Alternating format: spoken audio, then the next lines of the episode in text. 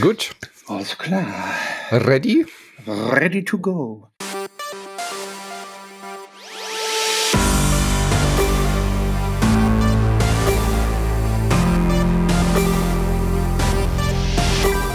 Einen wunderschönen guten Morgen. Ihr hört Insert Moin, ich bin der Manu und heute gibt's mal wieder eine volle Packung Brettspiele hier bei Le Brett. Und dazu habe ich mir einen wunderbaren Kollegen eingeladen. Meinen von mir sehr geliebten und geschätzten Christoph Schlewinski. Schönen guten Morgen. Hallöchen, liebe Leute. Danke fürs Einschalten und äh, den äh, Manu abonnieren und so weiter. Ja. und einmal Bartkruscheln hier für uns beide. So, ja, hier kann man auch, hört man das überhaupt, wenn ich das hier mache? Ich bin ja gerade aus der Quarantäne raus und ich oh, sehe auch ein bisschen aus wie Grizzly Adams. Was hast du gemacht? Jetzt hat, sich mein, jetzt hat sich mein Barthaar im Mikrogitter verfangen. Aua. Das kommt, das kommt vom Posing. Ja. Wenn man so ein bisschen Bartposing machen möchte. Oh, ich sehe eine Mischung, ich sehe aus wie eine Mischung aus Grizzly Adams und Cat Weasel im Moment. weil ich äh, so eine Naturlocke im Bart habe und ich kriege die ums Verrecken nicht raus. Nicht glatt gebügelt. Och, es ist schrecklich. Aber naja, ich sag mal, die Spiele stört's ja nicht. Genau, hier. Und deswegen so. machen wir ja einen Podcast. Wir sind ja zwei Podcast-Gesichter. Das passt so. ja dann gut. So. Dir geht's wieder gut. Wir hatten uns vor gar nicht allzu langer Zeit ja gehört hier im Podcast. Du warst ein bisschen krank gelegen jetzt, aber du hast auch die Zeit zum Spielen genutzt, habe ich gehört. Das habe ich, äh, ich sag mal, wenn man in Quarantäne ist, macht man halt, äh, spielt man halt viele Sachen so für mhm. sich. Bei mir kam ganz viel Arche Nova auf den Tisch, weil ich mir das gerade äh, frisch gekauft hatte und das hatte eine schöne Solo-Regel. Mhm. Und dann habe ich auch, ich sag mal, etliche, etliche, etliche, etliche Anläufe gebraucht, bis ich ähm, mit äh, zehn Punkten Startvorsprung überhaupt auf null Punkte kam. Also es war schon.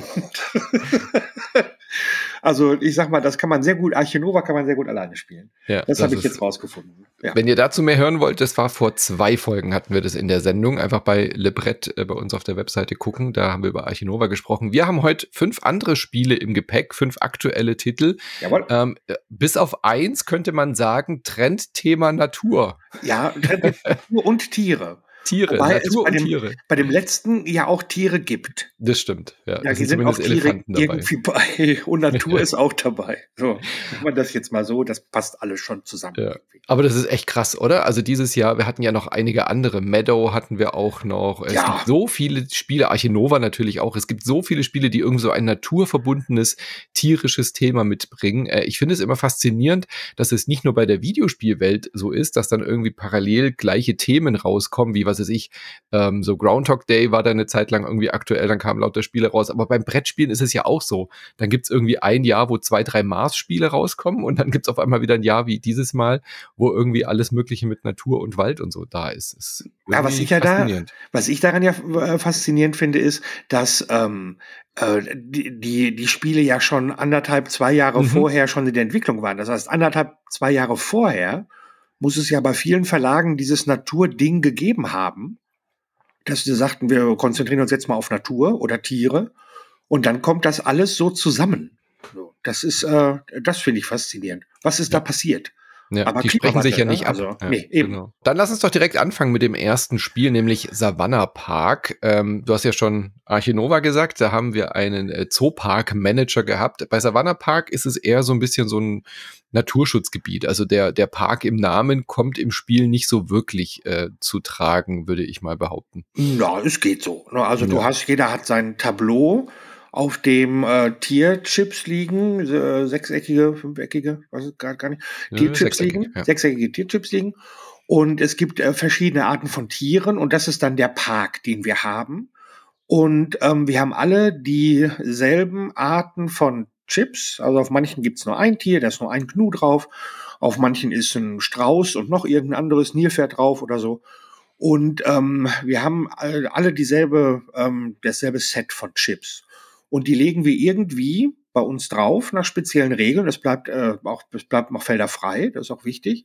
Und wenn einer dran ist, dann sucht er sich irgendeinen von seinen Chippis aus und äh, sagt den an. Dann sagt er hier, ich habe jetzt den Chip mit dem Strauß und dem Nilpferd. Und dann dreht er den um. Die haben auf der anderen Seite dasselbe Symbol, aber eine andere Farbe, eine leicht andere Farbe. Und dann äh, fügt er den irgendwo auf ein leeres Feld in seinem Park ein. Der darf den nicht auf demselben Feld liegen lassen, sondern er muss irgendwo anders hin. Und alle anderen Spieler suchen sich auch diesen Chip raus und machen das auch. Die legen das bei sich auch irgendwo an. Ja. Das und, ist wirklich interessant, weil es ist eigentlich ein Plättchenlegespiel, ja. also wie man es von Carcassonne und so kennt, aber ja. alle machen es gleichzeitig. Das finde ich ganz interessant.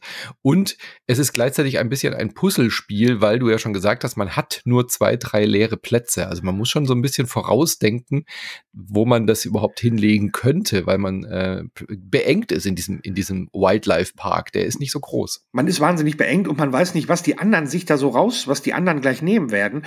Im Verlauf der Partie Partie kann man natürlich so ein bisschen gucken und die anderen Parks sich angucken, wie legen die das? Denn im Grunde, wenn man es mal ein bisschen runterbricht, ist Savannah Park eigentlich, ich sag mal, ein Eisenbahnspiel sozusagen. Wir, wir machen nämlich äh, Tierstraßen. Wir wollen mhm. versuchen, die Plättchen so anzulegen, dass gleiche Tiere aneinander liegen und eine Kette bilden eine durchgehende. Und ähm, statt Städte, die ähm, äh, durch Eisenbahnlinien verbunden werden, sind es jetzt hier Wasserstellen, mhm. die äh, wichtig sind, denn ähm, je mehr Wasserstellen an so einer Tierstraße sind, dann werden die Plättchen der Tierstraße mit den Anzahlen der Wasserstellen multipliziert. Das äh, finde ich jetzt witzig. Diese Erkenntnis finde ich ganz lustig. Man müsste die beiden Autoren äh, Michael Kiesling und Wolfgang Kramer ja. vielleicht mal fragen, äh, weil ich könnte mir echt gut vorstellen, dass die Wasserstellen vielleicht mal so Weichen waren. Wer ja, weiß, ne? oder Städte oder sowas. Ja, oder Stadt, also so Knotenpunkte, weil genau ja. das ist es nämlich. Du, du willst damit Multiplikatoren erschaffen. Es gibt halt äh, Wasserstellen, da ist dann zum Beispiel nur das Zebra und die Giraffe. Ja. Es gibt eine Wasserstelle, da sind dann alle fünf alle Tiere drauf, genau, ja. abgebildet. Das ist das wichtigste Teil, das will man überall haben. Das ist sowas wie der Zentralbahnhof sozusagen. Ja, ja, so, ja. Und äh, du hast recht, man könnte das mit dem Thema wahrscheinlich auch mit Stadtplanung oder mit äh, Zugschienen ja. machen. Witzig. Und so, so erkläre ich das den Leuten genau. auch immer. Aber es funktioniert mit, den, mit der Tiermechanik schon auch, dass man irgendwie erklärt, die Giraffen wollen halt alle, das genau. sind halt äh, äh, Tiere, die wollen gerne im Rudel sein und die wollen irgendwie halt möglichst ne, nah am Wasser gebaut sein. Ja. So wie wir beide. So, ne, das sind aber, aber, aber das ist ja auch gut wegen der Emotionen, das muss ja, ja auch raus, sonst verstopft das ja alles. Und es gibt aber das Gemeine ist, ab und zu gibt es auch so Buschbrände. Das ist auch ein bisschen ähm, doof, denn es gibt da drei Felder. Um die herum dürfen Tiere liegen. Aber je nachdem, was das für ein Buschbrand ist, fliehen da Tiere, äh, fliehen, also fliegen zum Schluss äh, Chips raus, die ein Tier haben oder genau zwei Tiere oder genau drei Tiere. Das heißt, da ist man auch noch mal beschränkt dass man an, an gewisse Buschbrände darf ich zwar Chips legen, aber ich muss immer genau gucken, äh, wie viele Tiere sind da drauf und hauen die mir bei der Wertung ab. Das kann natürlich ganze Ketten wieder völlig unterbrechen. Mhm. Und dann hast du aus gefühlten 33 Punkten bleiben plötzlich nur noch neun übrig. Und du denkst so, verdammt, das ist ja mal gar nichts. Ja, und das ist so in der Tradition. Savannah Park ist in der Tradition von Take It Easy, wem das was sagt. Mhm. Und äh, Karuba, also einer zieht ein Plättchen, alle haben das gleich den gleichen Satz. Alle ziehen, suchen sich dieses Plättchen raus und legen das und machen damit etwas. Und das ich muss ich sagen, die, die, große Stärke von diesem Spiel, ja, dass alle das gleichzeitig machen. Alle machen das gleichzeitig und die Regeln sind sehr komfortabel, die Regeln sind sehr übersichtlich, aber das zu spielen hat ähm, wirklich, also das ist, ähm, also man während der Partie merkt man so, was das eigentlich kann. Mhm. Das Spiel. Vor und allem nach der zweiten und dritten, finde ja, ich. Also bei der ersten Partie habe ich so gespielt und ich dachte, That's all? Das ist jetzt alles von ja. Kiesling Kramer? Okay, ja gut, das ist ein Einsteigerspiel jemand sagt halt, äh, ich nehme die Giraffe mit dem Zebra und dann nimmt man das halt und legt es irgendwo planlos hin und dann ja. merkt man, das hat so eine Lernkurve, das Spiel. Man merkt dann in der ersten Partie, oh weia, ich habe mich komplett verbaut, das geht ja vorne und hinten nicht auf. dann in der zweiten Partie denkt man, man ist mega schlau und äh, macht halt einfach alles an die Wasserstellen und merkt dann, dass man so Zwänge hat. Ja. ja dass wenn jemand zu früh sagt, ich nehme die zwei Gnus oder Antilopen, ja. dass da der Platz wichtig gewesen wäre, du willst die halt an einer ganz bestimmten Stelle haben und da ist noch kein Platz frei. Deswegen willst du vorher unbedingt sagen, ich nehme den kleinen Babyelefanten am Wasser, ja, damit dieser Platz frei wird. Weil bei jedem von uns liegen die Plättchen anfangs ja anders. Genau, bei jedem anders. Ja. ja. Und das ist dann das riesige Problem, dass man dann äh, trotz dass jeder für sich so puzzelt, den Mitspielenden komplett ausgeliefert ist. Und das ist das Ding, während der ersten Partie äh, beachtet man die Mitspieler da so gut wie gar nicht und man guckt eher, dass man das selber irgendwie alles hinkriegt. Aber je mehr, je öfter man das spielt, desto mehr kann man bei den Mitspielern schon so versuchen zu gucken, was können die sich so nehmen? Hm. Worauf spielen die? Was würden die wohl als nächstes sich raussuchen? Und ähm, was könnte da für ein Platz frei werden bei mir? Weil die ja woanders liegen, die Chips, und könnte mir das was nützen. Also es ist von seiner Einfachheit her, und das hat auch einen sehr schönen Wertungsmechanismus, das ist auch sehr übersichtlich gemacht, der Wertungsmechanismus, da gibt's extra einen Plan für, wo dann so ganz, ganz klar immer weiter, also jetzt wird das gewertet, jetzt wird die, die Tierart gewertet und so. Und ähm, ach so, man kann auch noch, ähm, es gibt, man kann auch noch Bäume freilassen Mhm. Da kriegt man auch Bonuspunkte für, muss man aber nicht. Die kann man auch besetzen, die Bäume. Stein darf man nicht überbauen. Das ist auch nochmal so doof, dass da immer so ein Gelumpe rumhängt, was man nicht bebauen darf. Ganz schrecklich. Aber es ist, also es ist total eingänglich. Aber das zu spielen kann, ähm, hat überraschend viel Tiefe. Und es mhm. ist gerade diese, es ist eine Mischung aus Vorausplanung, dass du hoffen musst und Bauch. Und das ja. ist für mich als Spieler, ähm, weil ich eh dieses Take It Easy und Karuba, diesen Mechanismus eh toll finde, hat, so Spiele bei mir immer eher leicht. so, aber gerade in dem Fall, Savannah Park, ist, ähm, also die, die Mischung ist da von Vorausplanung und Bauchspiel ist für mich eine sehr, sehr gute Mischung. Genau, stimme ich dir voll zu. Ist ein tolles Bauchspiel, was man die ersten paar Partien mal einfach so ausprobiert. Dann entdeckt man, ähm, dass da auch ein bisschen mehr Tiefe drin ist. Also man sollte jetzt nicht zu viel Komplexität erwarten. Es ist leicht strategische genau. Einflüge, genau. wie du schon gesagt hast. Man kann mal ein bisschen besser gucken. Es hat aber immer noch einen extrem hohen Glücksfaktor natürlich, ja. der auch größer wird, je mehr Mitspielende dabei sind. Also das Spiel ist von eins bis vier Leuten und ich finde, zu viert ist es schon sehr glückslastig, weil du halt dreimal nicht bestimmen kannst, was passiert. Mhm. Ja? Ähm, zu zweit ist es ein richtig scharfes Duell ja. hin und wieder mal, weil du dann halt auch genau gucken kannst, was liegt denn bei dem frechen Schlewinski da ja, an der ja, Stelle? So Ach, es. guck mal, das würde ja seine Giraffenkette unterbrechen. Äh, das funktioniert bei drei und vier Spielen Mitspielenden nicht so wirklich gut. Nicht, nicht äh, so gut wie zu zweit, das stimmt schon. Ja, ja.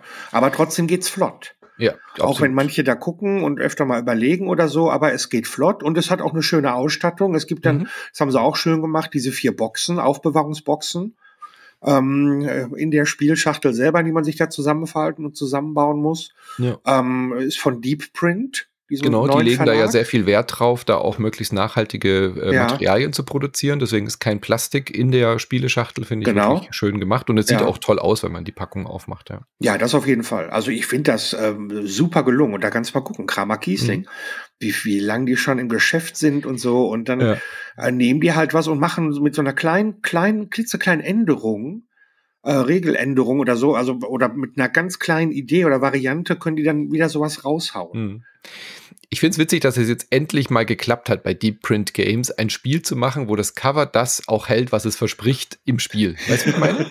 Also, äh, wir hatten die anderen Spiele hier auch besprochen. Ich finde die alle ganz gut eigentlich. So, Renature hat so ein, hat so ein Domino-Ästhetik ja auch so naturbelassen, ja. aber es ist ein knallhartes, brutales, ja, fieses Spiel. Super brutal, fand ich. Und ja. äh, hier gab es echt Tränen bei manchen. Ja. Juicy Fruits hat mir auch sehr gut gefallen. Ich mag das mechanisch auch total gerne, aber es ist auch deutlich strategischer, als es auf den ersten Blick scheint. Unwahrscheinlich viel strategischer. Ja. Da haben wir uns ja auch drüber unterhalten, genau. Juicy Fruits, ja. Und Savannah Park ist jetzt, finde ich, genau der Sweet Spot. Zwischen dem, ja. die Leute, die, die das spielen wollen, für die ist es auch genau das richtige Spiel. So, ja, man schaut es an, man hat Lust drauf, man merkt von der Mechanik, das äh, läuft auch Leuten rein, die jetzt nicht so absolute Vielspieler sind, aber so Vielspieler wie wir, die finden da trotzdem eine Ebene. Und Corrosion hatten wir hier zwar noch nicht besprochen, aber da finde ich, äh, ja, das ist dann ja. zwar so ein Expertenspiel, aber es ist, oder Kenner-Expertenspiel, aber war mir irgendwie zu, da, da fehlte irgendwie was. Also Savannah Park finde ich bisher das gelungenste von denen. Das ist Spielen. allerdings. Und das kann man auch überall mit hinnehmen, finde ich. Das ist auch ein großer Vorteil.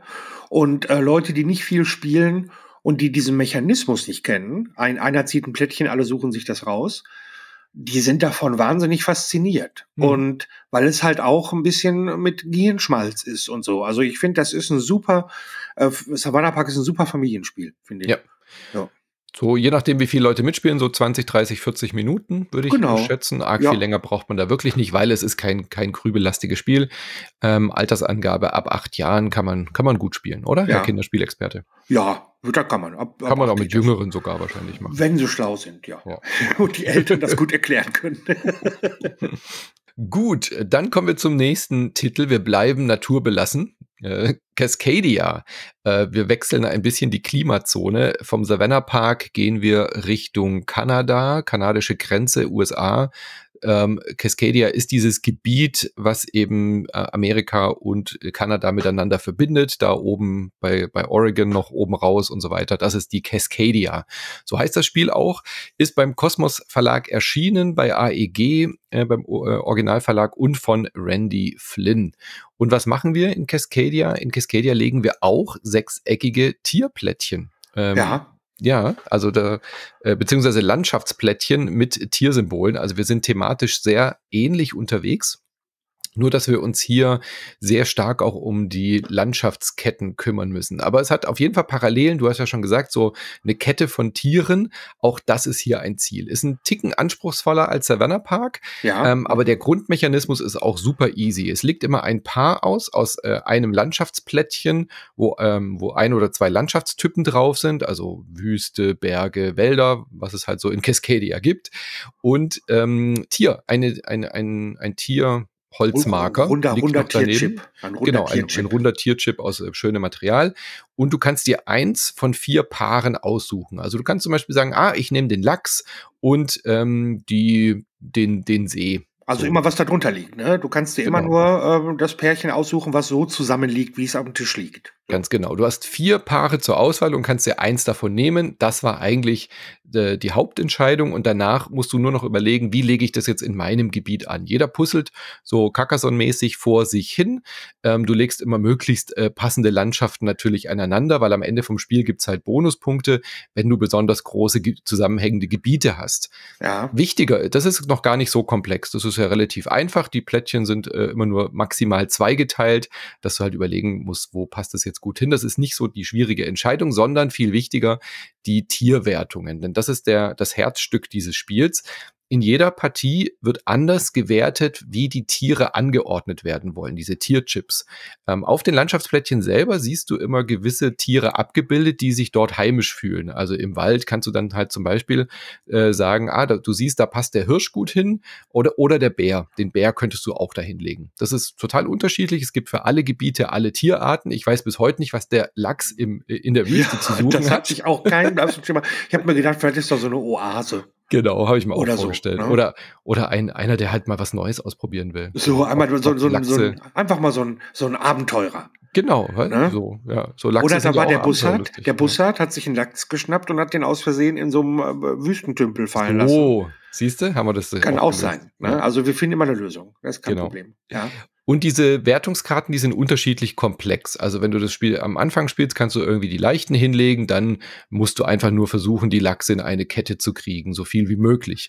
Oder die Füchse wollen einfach nur benachbart zu anderen Tieren sein. Oder und so weiter und so fort. Die also, Bären wollen ein Paar. Genau. Und die wollen keinen anderen Bär als Bärenpaar, wollen die keinen Bär um sich herum. Und genau. So. Und wenn du es dann mehrmals spielst, dann wird es halt unter Umständen komplexer, dass dann die Lachskette zum Beispiel heißt, sie darf äh, Minimum drei, maximal fünf lang sein und will möglichst viele Tiere benachbart haben. Oder die Bussarde wollen in Sichtlinie, aber mit Abstand zueinander sein.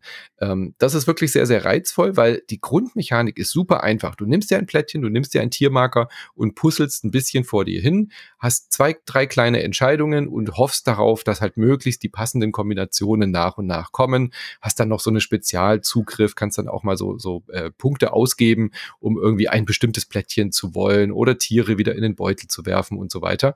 Aber das war's. Und das durch diese unterschiedlichen Tierwertungen ist das Spiel so faszinierend in seiner, in seiner ähm, Vielschichtigkeit, weil du jedes Mal komplett neu wieder versuchen musst, äh, das Ideale aus diesem Puzzle rauszukriegen. Und ich kann momentan nicht genug davon kriegen. Auch hier in meinen Spielergruppen äh, wollen alle die ganze Zeit Cascadia spielen, weil es irgendwie diesen, diesen Reiz entfass, äh, entfackelt, äh, ent, entzündet. Entzündet, ja.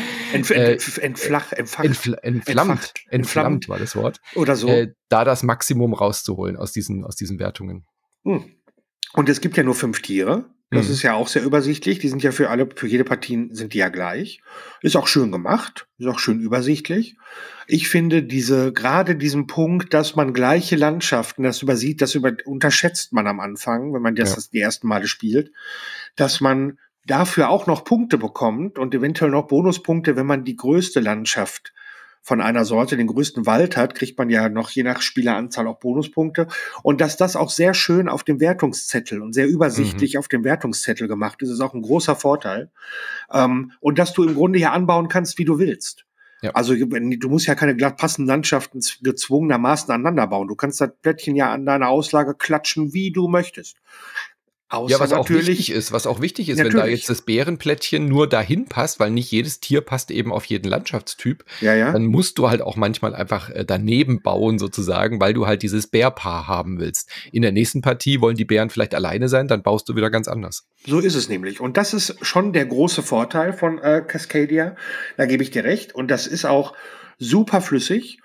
Und das, da kommt man auch super rein. Aber je nachdem, ähm, mit wie vielen, also es werden ja immer je nach Spieleranzahl werden ja auch gewisse Plättchen rausgenommen. Ähm, Landschaftsplättchen, die finden dann ja nicht statt. Es wird so lange gespielt, bis der Vorrat an Landschaftsplättchen, bis man das nicht mehr auffüllen kann, diese Auslage in der Mitte. Aber ähm, die Tiere im Beutel werden, äh, die mhm. man dazu zieht, die werden halt nicht angepasst, sondern die äh, gibt es immer die dieselbe Anzahl von Tieren da, ich glaube 20 pro Stück oder so. Genau. Ja. Und ähm, und da kannst du zwar dir manchmal ein zurechtplanen, dass du schon, äh, wenn du eine lange Lachskette brauchst, dass du dir immer Landschaftsplättchen nimmst, die, wo du Lachse drauflegen kannst, damit du diese Kette erzeugst. Wenn aber ums Verrecken keine Lachse aus ja. diesem Beutel gezogen werden, dann bist du schon mal aus der Wertung raus. Und ähm, klar kannst du durch Sondersachen, es gibt so besondere Felder mit Einzeltieren, da kannst du so Tannenzapfen bekommen. Dadurch kannst du Tiere äh, die Auslage der Tiere austauschen. Manchmal musst du die auch austauschen, wenn so mhm. viele gleiche Tiere liegen, kannst oder musst du die austauschen. Aber es kann trotzdem sein, dass du, wenn nicht das Richtige gezogen wird aus dem Beutel, dass du ein bisschen in eine Röhre guckst. Das, ja. Äh, das ist für die, für die Dauer des Spiels, finde ich das überhaupt nicht schlimm. Mhm. Und ich spiele das auch total gerne. Aber das ist etwas für mich zum Beispiel, gerade wenn man das mit Savannah Park davor vergleicht, da werden halt, da gibt es kein, oh, kommt das überhaupt ins Spiel oder nicht. Da weißt du von vornherein, alle Plättchen, die bei mir in meinem Savannah Park liegen, werden auf jeden Fall benutzt. Die kommen auf jeden Fall dran. Und äh, da gibt's auch kein Vertun. Aber je nachdem, wie gezogen wird, ich hatte jetzt eine Partie, da hatte sich äh, eine Mitspielerin das wirklich schon relativ früh sehr schön alles zurechtgelegt. Die hatte drei einzelne Beeren und wollte mhm. drei Bärenpaare haben. Und da waren noch genug Plättchen, also um durchaus die Hoffnung zu haben, gleich kommen so Beeren aus dem Beutel irgendwann. Es kam aber nicht mehr. Oder die ja. wurden von uns weggeschnappt und sie kriegte keine mehr. Und dann waren ihre ganzen Vorbereitungen kaputt. Das war ihre erste Partie und sie sagte danach zu mir, das brauchst du nicht mehr mitbringen. und ich werde noch mal dran arbeiten, dass ja. ich ihr sage, na, du musst es noch mal gucken. Du hast jetzt halt gezockt und dich verzockt. Das kann bei dem Spiel halt sein. Man muss halt sehr auf Sicherheit spielen. Ja klar. Ich meine, drei Bärenpaare vorbereiten statt ein Paar sicher zu haben, ist äh, natürlich. Das ist natürlich. Aber das muss man auch erstmal aushalten, wenn es nicht klappt und so. Ähm, aber trotzdem finde ich das, finde ich Air Cascadia sehr, sehr gelungen, hm. weil das auch so einen ganz einfachen Einstieg hat und diese Wertungskarten sind gut gemacht. Äh, unten nochmal der Text drauf, der vielleicht ein bisschen so ein Hauch größer hätte sein können. Der Erklärungstext, da muss man doch auch jetzt mit so fast 50 da muss man mit seiner Gleitsichtbrille auch mal ein bisschen genauer gucken. Ne? Ja. Aber, Aber wenn man die Symbolik mal verstanden ja. hat, kann man es auch ohne Text äh, dann sehen und verstehen. Und auch in der Anleitung selber sind auch nochmal Beispiele dabei, genau. um das nochmal ein bisschen zu spezifizieren. Überhaupt, die Anleitung ist sehr, sehr gut. Ja, das ist ja auch nicht immer ähm, die Regel. Dass die Anleitung gut ist, ist nicht immer die Regel. So äh, ist es. Haha. Wortwitz, haha. Ähm, hier, hier besonders gut gelungen tatsächlich auch wirklich ähm, richtig, richtig geil das ist auch sehr selten, finde ich. Das ist, es ist ja schon ein Einsteigerspiel, ja. Es ist schon ein äh, ja, Spiel auf es? einem niedrigen Niveau. Ist ein schönes Familienspiel bietet aber in beide Richtungen nochmal kleine Bonuselemente, die im Spiel drin sind. Du kannst, wenn du sagst, ich spiele mit absoluten Einsteigern, die noch nie ein Brettspiel gespielt haben, ist nochmal eine vereinfachte Regelkarte dabei. Also eine mhm. extra Karte, wo du, wo du sagst, okay, wir verzichten jetzt auf die Sonderwertungen für die ganzen Tiere. Wenn du zum Beispiel mit Kindern spielst oder mit deiner, mit deiner, was weiß ich, 90-jährigen Oma oder so, genau. dann kannst du sagen, komm, wir legen einfach nur, wir haben eine schöne Zeit, wir puzzeln ein bisschen die Landschaften, das ist schon Herausforderung genug und alle Tiere geben einfach einen Punkt. Wenn du es ein bisschen schwerer haben möchtest, kannst du es umdrehen, da ist nochmal ein bisschen eine leicht andere Wertung drin, bevor du überhaupt zu diesen A-Karten kommst. Ja faszinierend. Und dann aber auch nochmal zu sagen, es gibt von jeder Tierart vier unterschiedliche Wertungen. Das heißt, die, die Multiplikation vier mal drei mal zwei mal eins, so viel unterschiedliche Kombinationen gibt's ja dann an Spielmöglichkeiten, ja. das zu werten. Ähm, und da steckt ordentlich was drin. Also wenn du nur mit den D und E-Karten, äh, D gibt's glaube ich nur, gell? Oder genau, B4. Ja. Genau, wenn du C, D, B und nochmal D hast, dann wird es schon ordentlich knifflig. Äh, je nachdem, was so. dann da kommt. Das ist richtig, richtig fordernd dann auch. Aber da merkst du auch, genau wie bei Savannah Park, merkst du, das ist ein Spiel, das wurde wirklich wirklich gut getestet. Ja. ja. Mit, mit, und zwar mit allen möglichen Arten von Menschen. Mit mhm. viel Spielern, mit mhm. wenig mhm. Spielern, mit gar nicht Spielern, mhm. mit, mit Jugendlichen, mit Kindern, mit Älteren. Also du hast das Gefühl, beide Spiele haben dann richtig und die Redaktion auch dann, die haben einen richtig guten Job gemacht.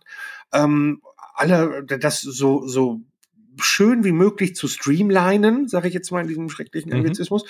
Also das schön dünn zu halten, fluffig zu halten, aber trotzdem das Maximum rauszuholen.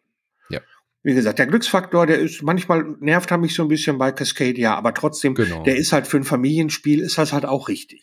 Ja, und wenn man mit dem Glücksfaktor Bescheid weiß, dann spielt man auch leicht anders. Also ich würde sowas wie vorplanen, wie deine Freundin das gemacht hat, ja auch gar nicht mehr tun, sondern du musst halt sehr situativ auch reagieren. Wenn du merkst, deine Bärentaktik funktioniert nicht, dann muss man halt umschwenken und dann ja. auf die Lachse gehen oder sowas. Wenn dann halt irgendwie drei Lachse da liegen und jemand räumt die nicht ab, dann ist halt die Entscheidung da, dann muss ich halt umdisponieren ja. in meinem Cascadia. Und das, also, das ist halt wieder, das ist halt auch wieder so Planung und Bauch. Das ist genau meins. Genau. Das mag ich dann weil dann fühle ich mich nicht so doof, wenn es nicht geklappt hat. Weil kann ja auch immer sein, da kam halt nicht das Passende raus. Aber man kann trotzdem zufrieden sein, wenn ein Plan mhm. aufgegangen ist. Ja. Und das ist für mich dann immer so eine, so eine Entschuldigung, dass ich nicht zu dämlich gespielt habe. Das Spiel hat auch einen ziemlichen Hype. Das ist auf der BGG, Unfassbar. auf der BGG-Liste sofort in die Top 100 reingeschossen. Ja. Es, ey, also das schafft, schaffen fast keine Spiele, weil normalerweise so äh, Cult of the New, sagen die BGG-Leute ja immer, ja. versuchen sie damit ein bisschen zu verhindern, indem halt besonders neue Spiele, die gerade viel gespielt und besprochen werden, ähm, da, da, wird dann so ein Algorithmus gemacht, dass äh, ältere Spiele und so auch immer so und so viel äh, Spielwertungen kriegen, die in allen möglichen Bereichen sind, um das ein bisschen auszugleichen. Ja. Und Cascadia hat es trotzdem geschafft, ist jetzt, jetzt schon auf der Top 100 bei Platz 87. Überleg ist, mal. Ja, ist in der Untergruppe abstrakte Spiele auf Platz 1 geschossen. Oh. und im Family-Bereich auf Platz 9. Also, Ach, das ist schon eine Hausnummer. Ja. Auch verdient hat schon. Das kann ja. man nicht anders sagen. Und das Spiel hatte ja schon den Hype, bevor das herkam. Und ich war schon so, naja, ob das die Erwartungshaltung ja. äh, erfüllen kann und dann gespielt und so, bam, okay. Äh, ja. Alle wollen nur noch Cascadia spielen. Das ist wirklich so gut, wie alle gesagt haben. Und ich freue mich sehr, dass das jetzt bei ähm, Kosmos. Kosmos erschienen ist, ganz genau. Cascadia von Flatout Games, jetzt bei uns bei Kosmos. Randy Flynn, auch hier Solo-Modus dabei, wie bei Savannah Park auch. Ich bin nicht der größte Solospieler, aber bei Cascadia ist auch so, so, ein, so ein Challenge-Map dabei. Ist genau. ganz süß gemacht, da hast du so verschiedene Herausforderungen. Und beide kann man, äh, obwohl sie jetzt beide mit Tiere sind und aneinanderlegen und gucken, kann man sowohl Savannah Park als auch Cascadia beide haben. Ja, ich finde, Weil die, die so ergänzen sich wunderbar. Genau. Ja, die ja. ergänzen sich wirklich wunderbar. Zwar beide mit Tiere, beide mit Anlegemustern, aber mhm. beide so unterschiedlich, dass man bei beiden Spielen komplett Spaß haben kann. Ja. Also absolutes Highlight. Cascadia ja. ähm, ist eins meiner Lieblingsspiele dieses Jahr, definitiv. Ja würde ja, ich sehr empfehlen, weil eben auch dieser Wiederspielwert so hoch ist. Bei Savannah Park nicht ganz so hoch, also ich spiele es schon gerne, aber bei Cascadia habe ich einen höheren Wiederspielreiz, das auch als Vielspieler ähm, immer wieder auf den Tisch zu packen. Da hat es dann die Nase vorn gegenüber ja. Savannah Park, weil du diese Variabilität mit den Wertungen hast. Das ist schon ja. richtig. Das sehe ich auch so. Aber beide, ich finde beide, je nachdem, was man, worauf man gerade Bock hat, kann man gut beide auf den Tisch bringen. Genau. Cascadia dauert einen Ticken länger. Aber es sind beides vor allem sehr gute Zweier, Zwei-Personen-Spiele. Ja. Äh, Gerade Cascadia gewinnt mit vier Leuten jetzt nicht unbedingt. Ich finde, mhm. Savannah Park hat ein anderes Spielgefühl auch mit drei, vier Leuten, ja. was dann auch interessant ist. Bei Cascadia dauert es eigentlich nur einen Ticken länger, wenn drei, vier Leute dabei sind. Ja, sicher. Ne? Aber auch das, nicht so, dass man sich denkt, ach, bitte so geh weg. Ne? Nee, nee, nee, es ist ja nett, aber man hat nicht so viel äh, Interaktion. Ja. ja, das ist richtig. Genau. Apropos viel zu lang mit vier bis fünf Leuten, kommen wir zu unserem nächsten Titel. Jawohl. Und wir bleiben die, tierisch. Äh, lass mich kurz wohl. die Rahmenbedingungen. Creature Comforts ist 2022 erschienen bei uns mit einem neuen Namen, nämlich die Tiere vom Ahorntal. Designerin ist Roberta Taylor. Endlich mal wieder eine Frau. Es gibt viel zu wenig Spiele von weiblichen Autorinnen. Ja. Und ist äh, bei, was ist denn der Originalverlag? Äh, Kids Table oder sowas? Ja, könnte. Glaube ich. Äh, ja, und bei uns bei Board Game Circus erschienen. Ja. So. Und der Originalname ist eigentlich schon ein großer Hinweis darauf, worum es im Spiel geht, Creature Comfort, denn unsere ähm, Kreaturen im Wald, unsere Tiere wollen es gemütlich haben. So richtig. So richtig gemütlich. Es ist Frühling und die wissen, der Winter kommt, also wollen sie sich auf den Winter vorbereiten. Und zwar haben die quasi schon ihre Vorratskammern voll. Da müssen wir uns gar nicht drum kümmern. Es geht also nicht darum, dass die unsere kleinen Tiere verhungern könnten oder dass die äh, Not haben oder so. Nein, unsere Tiere wollen einen Schaukelstuhl, gestrickte Socken, die wollen Brettspiele, die wollen eine Vorratskammer, die wollen eine Suppe und so weiter. Und darum geht's. Wir versuchen uns den Winter so gemütlich wie möglich zu machen. Wer und möchte das nicht? Das ist, und das ist halt auch schon erstmal ein sehr schönes Spielthema. Hm. Ähm, und ähm, es ist im Grunde erstmal ein Arbeiter-Einsatzspiel. Worker Placement. Ähm, du hast verschiedene Orte, an die du deine Tiere setzen kannst. Ganz klassisch natürlich, um Rohstoffe zu bekommen, weil du, um gewisse Sachen auszuspielen, wie den, die, die Pilzsuppe zum Beispiel, brauchst halt haufenweise Pilze, sonst kannst du nicht kochen. Und dann musst du dir die Pilze erstmal holen. Im Wald. Und äh, genau, so, da ja. gibt's dann verschiedene ähm, Ertragskarten, die ändern sich pro Runde. Da kommt immer pro Runde eine neue Karte. Und die haben Einsatzorte. Du kannst dir andere Rohstoffe holen, wie Steine und Holz. Die kannst du dann am Fluss dir holen. Und dann kannst du auch noch einen Gast umraten Rat fragen, der, also ein Reisenden, der ins Dorf kommt, der kann auch noch mal immer jede Runde wechselt, der, der kann was für dich machen. Du kannst die Handkarten durchs äh, Einsetzen deiner Figuren holen, die du dann im Laufe des Spiels bauen kannst, wie gestrickte Socken und so einen mhm. kleinen äh, ähm, Feengarten. wirklich, also die, das sind wirklich schöne Sachen alles so schön bildlich und so schön thematisch. Äh, allein diese Pilzsuppe, man wird, es wird einem richtig warm, wenn man halt sieht, so, okay, dein, dein, dein Tierstamm bereitet jetzt eine Pilzsuppe vor. Und man, man hat dann auch so das Gefühl, so, ich will jetzt passend zueinander bauen, oder? Ich habe jetzt so ja. ein Gartenhüttchen und dann habe ich jetzt da noch so einen Kräutergarten, da passt doch die Vogelscheuche gut dazu. Auch wenn es jetzt vielleicht gar nicht so äh, spielerisch mir viel bringt, man, man will eigentlich dann sich das wirklich so gemütlich machen in seinem Häuschen, ja. Ja, und es lädt auch alles ein, weil die Grafik halt auch so wunderschön ja. ist. Und es ist aber auch teilweise macht schon Sinn, denn wenn du eine Suppe hast, dann äh, gibt's halt Bonuspunkte, wenn du ein äh, Brot dazu hast. Ja. Wenn du den Brot gebacken hast oder du hast deinen Schaukelstuhl, ja, aber der gibt dir Bonuspunkte, wenn du da ein Quilt so dazu hast und so weiter. Das ist halt, ähm, manche Sachen geben Bonuspunkte, wenn sie zusammen halt wesentlich gemütlicher. Also im, äh, im Fachjargon würde man sagen, das ist so ein bisschen Set Collection. Genau, so ist es. Aber ja. äh, ich finde es viel schöner, wenn man ein Brettspiel hat. Jeder, jeder kennt es. Man will dann natürlich alle Brettspiele haben, die in diesem Spiel drin ja. sind. Man kann Brettspiele sammeln in diesem Spiel als Metaspiel. Und auch die man kennt. So, ja, ne? das ist also so man guckt sich das an und denkt sich, ah, das ist doch Everdell. So. Ja. Und dann gibt's noch Karten, die kommen nicht auf die Hand, sondern die werden, ähm, die liegt man bei sich hin. Das sind, die kann man sich auch durchs, äh, durchs Einsetzen seiner Tiere holen. Die äh, geben einem spezielle Fähigkeiten oder Bonuspunkte, die liegen dann offen bei einem. Manche Karten geben auch einen neuen Einsatzort für die Tierfiguren äh, so ein bisschen Monopoly-mäßig. Du kannst selber da nicht drauf, aber die anderen können da drauf und du bekommst was ab, wenn die mhm. auf dein Feld, was du da freigespielt hast, dann gehen. So, das ist ja alles erstmal ganz normal und das kennt man ja auch alle schon. Das Besondere ist dabei, dass jeder von uns hat zwei Würfel seiner eigenen Farbe. Und die würfelt man am Anfang einer Runde und danach, nach diesen Würfeln, was man, je nachdem, was man für Zahlen gewürfelt hat, setzt man seine Figuren ein. Weil manche Felder brauchen ähm, eine bestimmte Summe von Zahlen, die brauchen Drilling, die brauchen Pärchen mhm. und die brauchen irgendwas. So, und da ist der aufmerksame Zuhörer, denkt schon, du hast doch nur zwei Würfel, wie sollst du dann Drilling bekommen? So, und das ist es nämlich. Du weißt, du kennst nur zwei Zahlen, nämlich deine eigenen.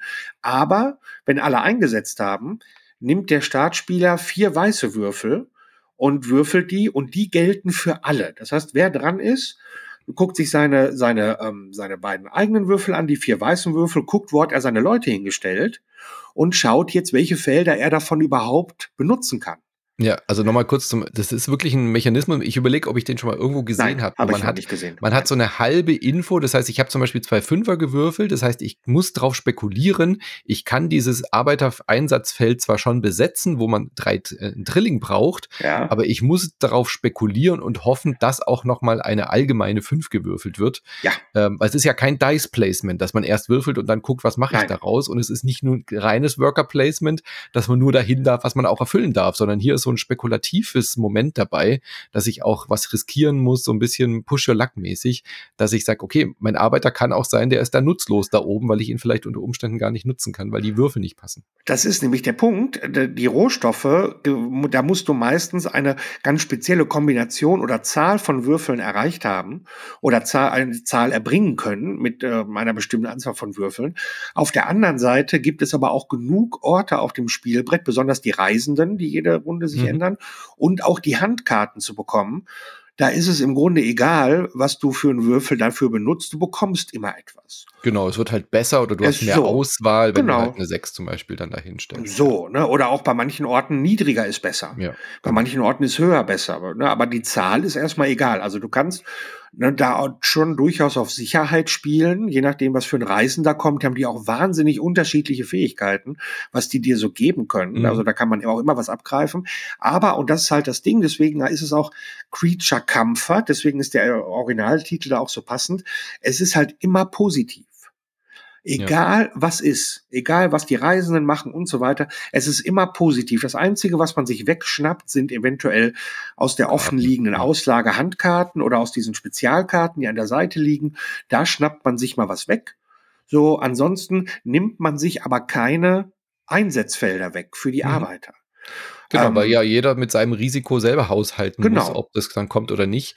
Ähm, auch interessant, zum Beispiel bei der Mine, finde ich auch eine schöne Mechanik, dass sie damit so spielen, so wie die, wie die Arbeit Einsatzfelder sind. Du hast ja schon gesagt, mal braucht man eine Drilling, mal ja. zwei gleiche, drei, Summe von über sieben oder sowas.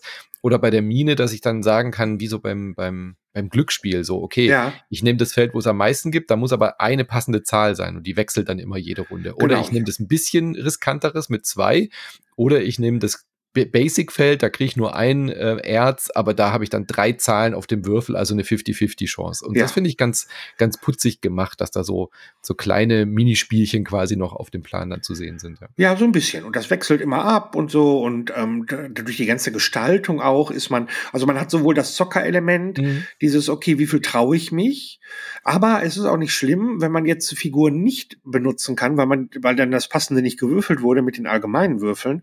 Man bekommt dann immer auch Trostpflaster. Ja, genau. Das ist auch allein schon die Idee. Das ist also so ein geiles Wort. Und das sind dann auch Pflaster drauf. Der Trostpflaster kriegt man. Und wenn man Trostpflaster, so damit kann man halt Würfel, Würfelwerte nochmal verändern. Und mhm. die kriegt man halt zum Trost, wenn man, wenn irgendwas nicht geklappt hat. Und die sind, ganz, die sind gar nicht so, die sind gar nicht so schlecht. Also das, nee, äh, die sind, sind richtig stark, um dann mal diesen Drilling tatsächlich noch zu vervollständigen. Ja. Sind diese Trostpflaster wirklich super. Ja. So und ähm, also ich, ich persönlich und du hast es am Anfang schon gesagt und da kommen wir auch gleich drauf. Das ist auch mein größter Kritikpunkt an dem Spiel. Ansonsten finde ich, ist das nicht nur Creature Comfort, sondern auch Player Comfort. Mhm. Also du bist als Spieler, bist du ähm, in einer so wohligen Welt mhm. aus einer wunderschönen Grafik, einer wirklich, einem wirklich interessanten Arbeitereinsatzmechanismus, Würfel gepaart mit Arbeitern und ein bisschen Zocken und Glück, was ich nicht kenne bis, bis in dieser Form bis dahin.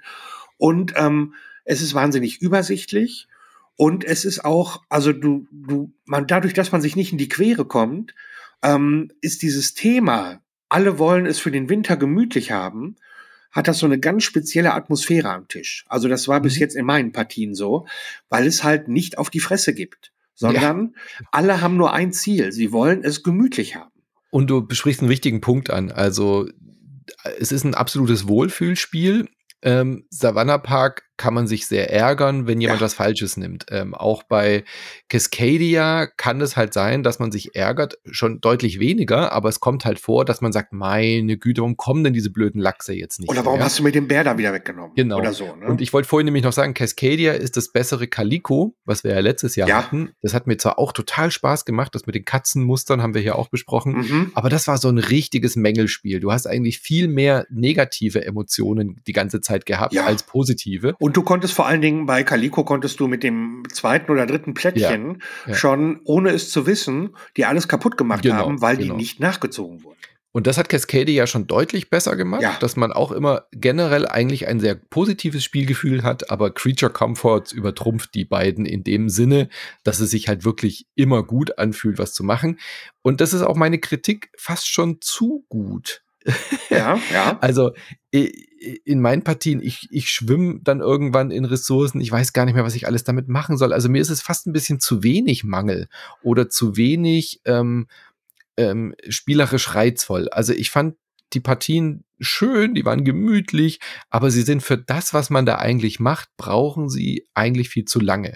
Ähm, da hat der deutsche Verlag, der Boardgame Circus, der das ähm, übersetzt und portiert und betreut hat und alles und auch hier die deutsche Version jetzt rausbringt als Publisher, die haben schon auch geschrieben, so ja, in der Regel steht drin, acht Runden spielt man, wenn man es etwas kürzer haben will, sechs. Das wird jetzt wohl in der Neuauflage auch geändert, dass man nur noch sechs Runden spielen soll weil es eh schon sehr lange ja, ist. Gerade wenn man richtig. Zu zweit haben wir schon ewig gebraucht. Zu dritt, zu viert, also ich habe es zu dritt, glaube ich, auch nochmal gespielt, aber zu viert würde ich es gar nicht mehr spielen wollen, weil meine Güte, dauert es dann lang, bis alle ihre Züge abgearbeitet haben. Es ist ja, es klingt ja erstmal so parallel, jeder hat seine zwei Würfel, plant schon mal. Ja. Das ist alles gleichzeitig. Aber dann muss man ja trotzdem warten, bis alle ihre Züge mit den Weißen, mit den Gemeinschaftswürfeln abgearbeitet haben. Und das kann man ja wiederum nicht so richtig gleichzeitig machen. Nein, da musst du, du musst äh, planen. Du kannst erst genau. dann anfangen zu planen, wenn du weißt, ja. was, äh, was für allgemein gewürfelt wurde. Ja. Und das dauert einfach. Es, ja, es fühlt sich gut an, die Karten sind schön, die Illustrationen sind super und so weiter, aber mit mehr als zu zweit würde ich es eigentlich fast gar nicht mehr spielen wollen, ehrlich gesagt.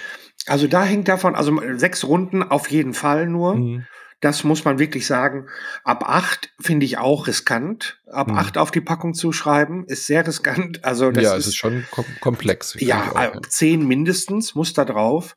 Ja. Und sechs Runden ist auch wirklich mehr als genug. Und tatsächlich würde ich es auch zu dritt, zu viert würde ich äh, spielen. Zu fünf vielleicht nur, wenn ich weiß, da sitzen alle Leute am Tisch, die äh, können schnell Entscheidungen treffen. Hm.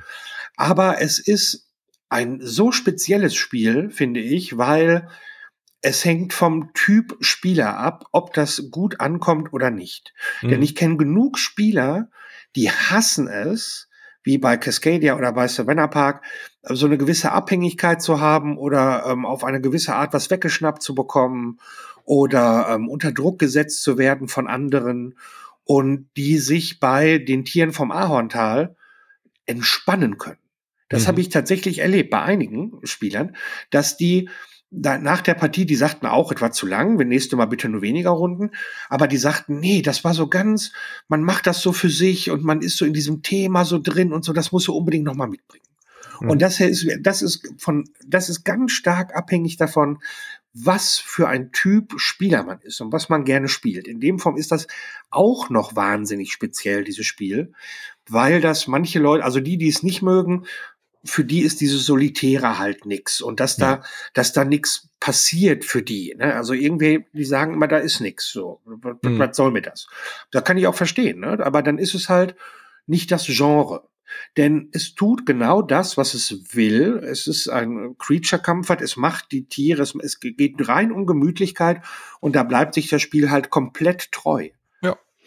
Eben, und da, man muss ja ein ähm, Spiel bewerten für das, was es ist, und es will halt nicht auf die Fresse, es will nicht genau. kompetitiv sein, besonders. Ja. Äh, das ist so ein Spiel, bei dem ist es auch nicht so wichtig, dann zu gewinnen. Man fühlt sich einfach gut dabei und äh, will dann auch irgendwie das schön, schön, schön gemütlich haben, wie du schon gesagt hast. Es ist ein, ein Spiel für eine gewisse Zielgruppe, aber es ist kein Spiel für viel Spieler. Das ist es definitiv nicht. Nee, für viel Spieler nicht. Da ist äh, zu wenig drin, zu wenig Abwechslung auch. Also da sind mir dann zu wenig neue Elemente drin. Das mit den Würfeln und mit dem Gemeinschaft und mit dem Worker, das ist wirklich interessant, aber das ist halt auch schnell auserzählt, so diese, diese Mechanik. Ähm, und dann, was mache ich im Endeffekt? Ich sammle Ressourcen und tausche sie gegen schönere Karten. Genau. Arg ja. viel mehr passiert dann ja auch nicht mehr. Erstmal nicht, nein. Aber es gibt auch viele Spieler, die mögen auch genau diese Art von Entspannung. Nämlich, da macht halt, da sieht man auch wieder, wie stark ein Thema und eine Grafik sein kann bei ja. einem Spiel. Denn jeder hat ja zum Schluss trotzdem was geschaffen. Deswegen ist richtig mit den Punkten. Man hat, auch wenn man nicht gewonnen hat, hat man trotzdem eine schöne Auslage. Ja man hat trotzdem schöne Dinge. Und dann erzählt genau. man sich auch, ach, jetzt setze ich mich gleich in den Schaukelstuhl und dann habe ich da meine Suppe und bla bla bla. Und so. Und das ist, also ich finde es, ähm, ich finde sehr gelungen, außer der Tatsache, dass es, äh, dass man auf jeden Fall mit weniger Runden spielen muss. Mhm und auch zu dritt und zu viert, äh, zu fünft nur, wenn man wirklich entscheidungsfreudige Menschen hat. Nur never ever, never so. ever werde ich das spielen. und ähm, das ist so ein Kickstarter-Problem, glaube ich, dass das für ja, fünf Spieler ist, ist so ein Kickstarter-Pledge oder so, kann ich ja, mir vorstellen. Ja, sowas bestimmt. Ne? Das war ja auch ja. ein Kickstarter-Ding. Genau. Aber ansonsten, aber also tolles also wenn, Material auch. Das ähm, Material auch toll, die Grafik ist wirklich spitzenmäßig. Ja. Von und, Shauna Chasey Tenney, wenn wir es gerade schon so, so loben. Äh, wirklich sehr, sehr, wirklich wunderschön. Ich muss immer an äh, an so Kinderbücher von früher denken, mhm. die, wo die Tiere sich dann eben halt auch so gemütlich auf den Winter vorbereiten. Genau. Einer meiner, einer meiner Lieblingsbücher von damals, als ich das meinen Kindern immer vorgelesen habe, wo Fridolin heißt sie, glaube ich, die Maus Farben ah, natürlich. Ja, ja, ja, ja, natürlich. Farben sammelt für den Winter, da musste ich dann immer dran denken. So, Wirklich und schön. dafür ist das. Also wenn ihr merkt, wenn ihr so Leute seid, die sagt, auch jetzt mal nicht immer nur ein aufs Maul, sondern auch hm. mal schön einfach vor sich hinspielen mit einem schönen Thema und alles ist irgendwie schön, dann ist das was für euch. Ja. ja. Erinnert ja nicht nur ein bisschen deswegen auch an, an Everdell, so von der Thematik ja. und so weiter, die Tiere im Wald. Also, wenn einem das gefallen hat, dann wird man mit Creature Comforts, glaube ich, auch seinen Spaß haben. Ich glaube schon, ja. ja. Gut, dann kommen wir weiter zu unserem nächsten Spiel. Auch wir da geht es Wald, wieder ne? um Tiere im Wald. Ja. Ähm, diesmal aber ein bisschen mystischer. Wir gehen in den Living Forest. Ähm, ist von Aske Christiansen aus äh, Schweden glaube ich, genau. Ja. Äh, ist bei Pegasus erschienen von Ludo Naut und ist ein auch sehr spannendes Spiel. Die Thematik kommt hier nicht ganz so durch wie bei Tiere vom Ahorntal. Es ist ein deutlich mechanischeres Spiel. Es ist ein Deck-Building-Game. Das heißt, wir haben ein vorgefertigtes äh, Deck von 14 Karten, das wir mischen und aufdecken cool daran ist, dass es nicht wie bei vielen anderen Deckbuilding-Games ist, so du hast irgendwie fünf Karten, spielst die aus und äh, fertig ist die Runde, sondern du hast so ein Push-Your-Luck-System. Das heißt, du darfst so lange aufdecken, wie du möchtest. Ja. Ja, wenn du, wenn du möchtest, kannst du einfach immer noch eine Karte aufdecken, bis eine bestimmte Bedingung eintritt, nämlich bis du drei Einzelgänger-Tiere, das sind so Tiere, die etwas, äh, die die Gesellschaft nicht so mögen von den Dunkler, anderen Tieren. Dunkel, ein bisschen so, ja. Bisschen düster, das hat ja auch so eine Tiere. mystische Atmosphäre. Das sind alles so Waldgeister und so weiter. Und ähm, du willst eigentlich vorher aufhören, denn äh, alle diese Tiere haben so kleine Icons abgebildet, wo ähm, zum Beispiel zwei Sonnen äh, oder ein Samenkorn äh, für, für Baumpflanzen abgebildet ist oder ein Wassertropfen. Und ähm, das möchtest du sammeln. Du, du addierst dann alle diese sichtbaren Symbole und möchtest daraus zwei besonders starke Aktionen machen. Also du kannst Feuer löschen im Wald, du kannst neue Bäume pflanzen, du kannst aber auch eben neue Tiere kaufen für dein Deck. Wenn du es Alter überreizt, also du darfst zwei Aktionen machen, wenn du rechtzeitig aufhörst. Wenn du nicht rechtzeitig aufhörst, dann darfst du nur eine Aktion machen. Aber hast immerhin, aber halt auch die Chance, ja. immerhin, aber hast halt auch die Chance, mehr Karten aufzudecken. Das ist die zentrale Spielmechanik und die ist wirklich cool. Die ist wirklich gut gemacht. Du baust dir neue Karten ins Deck. Du versuchst auch irgendwie ähm, bestimmte Aktionen besonders stark zu machen, musst rechtzeitig aufhören und so weiter.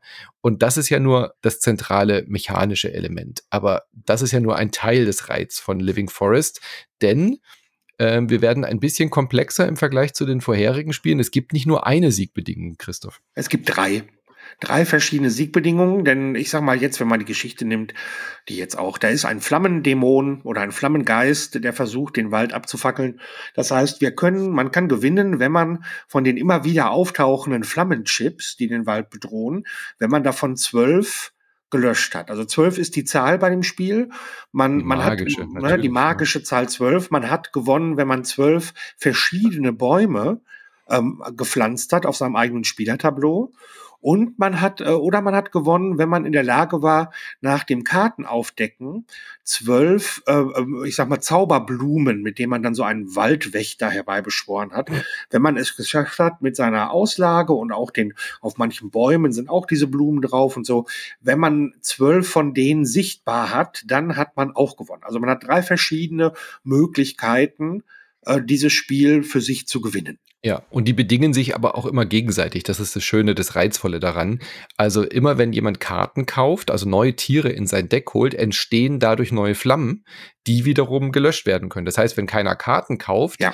dann kann auch kein Feuer gelöscht werden. Wenn aber viele Leute Bäume pflanzen, kann das bedeuten, dass man auch wieder besser oder dann heißt es in der Regel, dass man mehr Icons, mehr, mehr, mehr äh, Stärke ja. hat, um mehr Karten zu kaufen oder mehr Flammen zu löschen. Also das ist wirklich das Reizvolle. Man muss immer im Auge behalten, auf was gehen denn jetzt meine Mitspielenden? Oh, ja. der hat schon zehn Bäume da liegen da muss, das muss ich doch irgendwie verhindern. Oder äh, du hast schon zehn Flammen. Naja, ich wollte eigentlich gar kein Feuer löschen, diese Runde, aber dann werde ich das wohl mal tun, damit du nicht diese Runde jetzt beenden kannst. Und äh, das ist wirklich sehr, sehr, sehr reizvoll. Übrigens kommt er aus äh, Dänemark, aus Dänemark, Ach, Dänemark aus äh, Schweden. Mhm. Okay. Man hat ein, eins haben wir noch vergessen, denn es gibt noch ein weiteres äh, Aktionsmöglichkeit, nämlich so einen Rundlauf zu machen. Ähm, äh, da kann man sich auf so einem Steinkreis bewegt man sich und da ist das Besondere, man kann nicht nur, je nachdem auf welchem Feld man landet, auch eine Bonusaktion machen. Normalerweise darfst du eine Aktion nicht zweimal ausführen, wenn du zwei machen könntest, aber mit einer Bonusaktion dürftest du durchaus schon mal zweimal Bäume pflanzen in der Runde.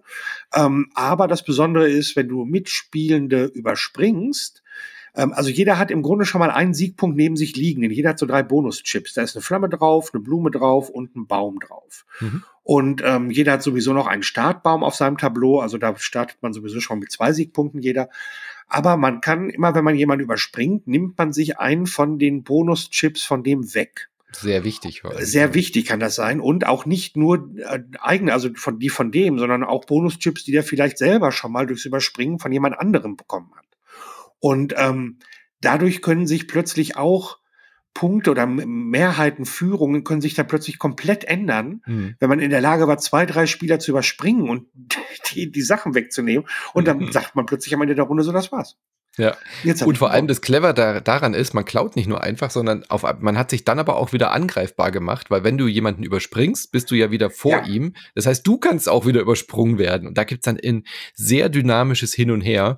Und das ist auch das, was mir hier so gut gefällt an Living Forest, dass es erstmal wie bei den anderen Spielen auch, so jeder macht für sich, jeder deckt gleichzeitig auf, jeder puzzelt sozusagen sein Deck hin, indem man halt überlegen muss, äh, traue ich mich noch eine Karte umzudecken, ja. versuche ich jetzt irgendwie mehr auf die Flammen zu gehen. So, das ist wie bei vielen anderen Brettspielen auch, dass ja jeder erstmal so für sich ist. Dann öffnet sich der Blick aber, weil du kannst dieses Spiel nicht spielen, ohne die Mitspielenden im Blick zu ja, haben. Das, das geht bei anderen Spielen sehr, sehr gut. Ähm, Gerade bei, bei Cascadia ist es nicht so relevant, was die anderen da machen. Da guckst du halt mal hin, oh, der hat schon äh, sechs Wüsten, naja, dann kann ich da auch noch die, die, die, die Mehrheit abkassieren. Genau, dafür guckst Aber du. hier ist es elementares Spiel äh, äh, spielentscheidend. Es ja. ist elementar spielentscheidend zu gucken, wer hat wie viel Flammen, wo kann ich über, überspringen, werde ich vielleicht übersprungen, muss ich vielleicht jetzt auch schnell wegrennen, bevor ja. du da von hinten angeschossen kommst und, und mich als äh, äh, Vehikel nutzt, um mir meine Flamme wegzunehmen. Ne? Das ja. lässt du mal schön bleiben so. Ja, das stimmt wirklich, schon. Wirklich, wirklich, wirklich gut. Mich wundert allerdings sehr stark, dass man in den Regeln wenigstens nicht eine kleine Danksagung an Mystic Vale gemacht hat. Mhm. Denn das ist ja die also da kann man ja auch nicht drüber wegdiskutieren, dass das ja der, ich weiß nicht, wer es dann mal gespielt hat, Mystic Vale war, ähm, kam bei Pegasus damals raus. Das Besondere war da, dass man seine Karten mit so Klarsichtfolien, also man hat die ineinander gesteckt, so Plastikkarten und hat seine eigenen Karten aufwerten können. Das war so gut, ja. Das war, die Idee war, äh, fantastisch. Und die, die Mechanik des Kartenaufdeckens ist genau dieselbe.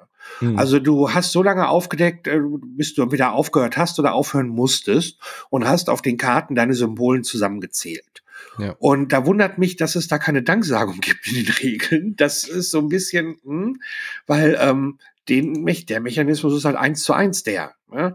Das hätte ich schon mal gern gehabt. Und gerade der Punkt, ähm, dass äh, Flammen nur reinkommen, wenn Tiere gekauft werden. Mhm. Ähm, wir hatten jetzt schon äh, zweimal äh, die, äh, das in einer Auslage, wo ähm, jemand sich getraut hat und das hat sich alles auch ausgezahlt und so und da lagen wahnsinnig viel Zeug. Und da waren auch viele Wassertropfen drin und die kann man halt nicht benutzen, wenn keine Flammen zum Löschen da sind. Und dann muss man sich mit irgend so was anderem behelfen. Und das ist so ein Punkt, da weiß ich nicht genau. Das hatte mich so ein paar Mal schon gestört, dass man dann mit einem Teil der Karten oder so nichts machen kann. Hm. Ja, aber das, ich finde, das ist eigentlich ein ganz gutes Balancing. Also ich bin sehr davon überzeugt. Die ersten Partien dachte ich so, haben auch alle Mitspielenden gesagt, oh, Feuer löschen ist ja die klare Siegstrategie. So, ja. ja. Weil es halt in unseren Partien so einfach war, mit Flammen zu gewinnen.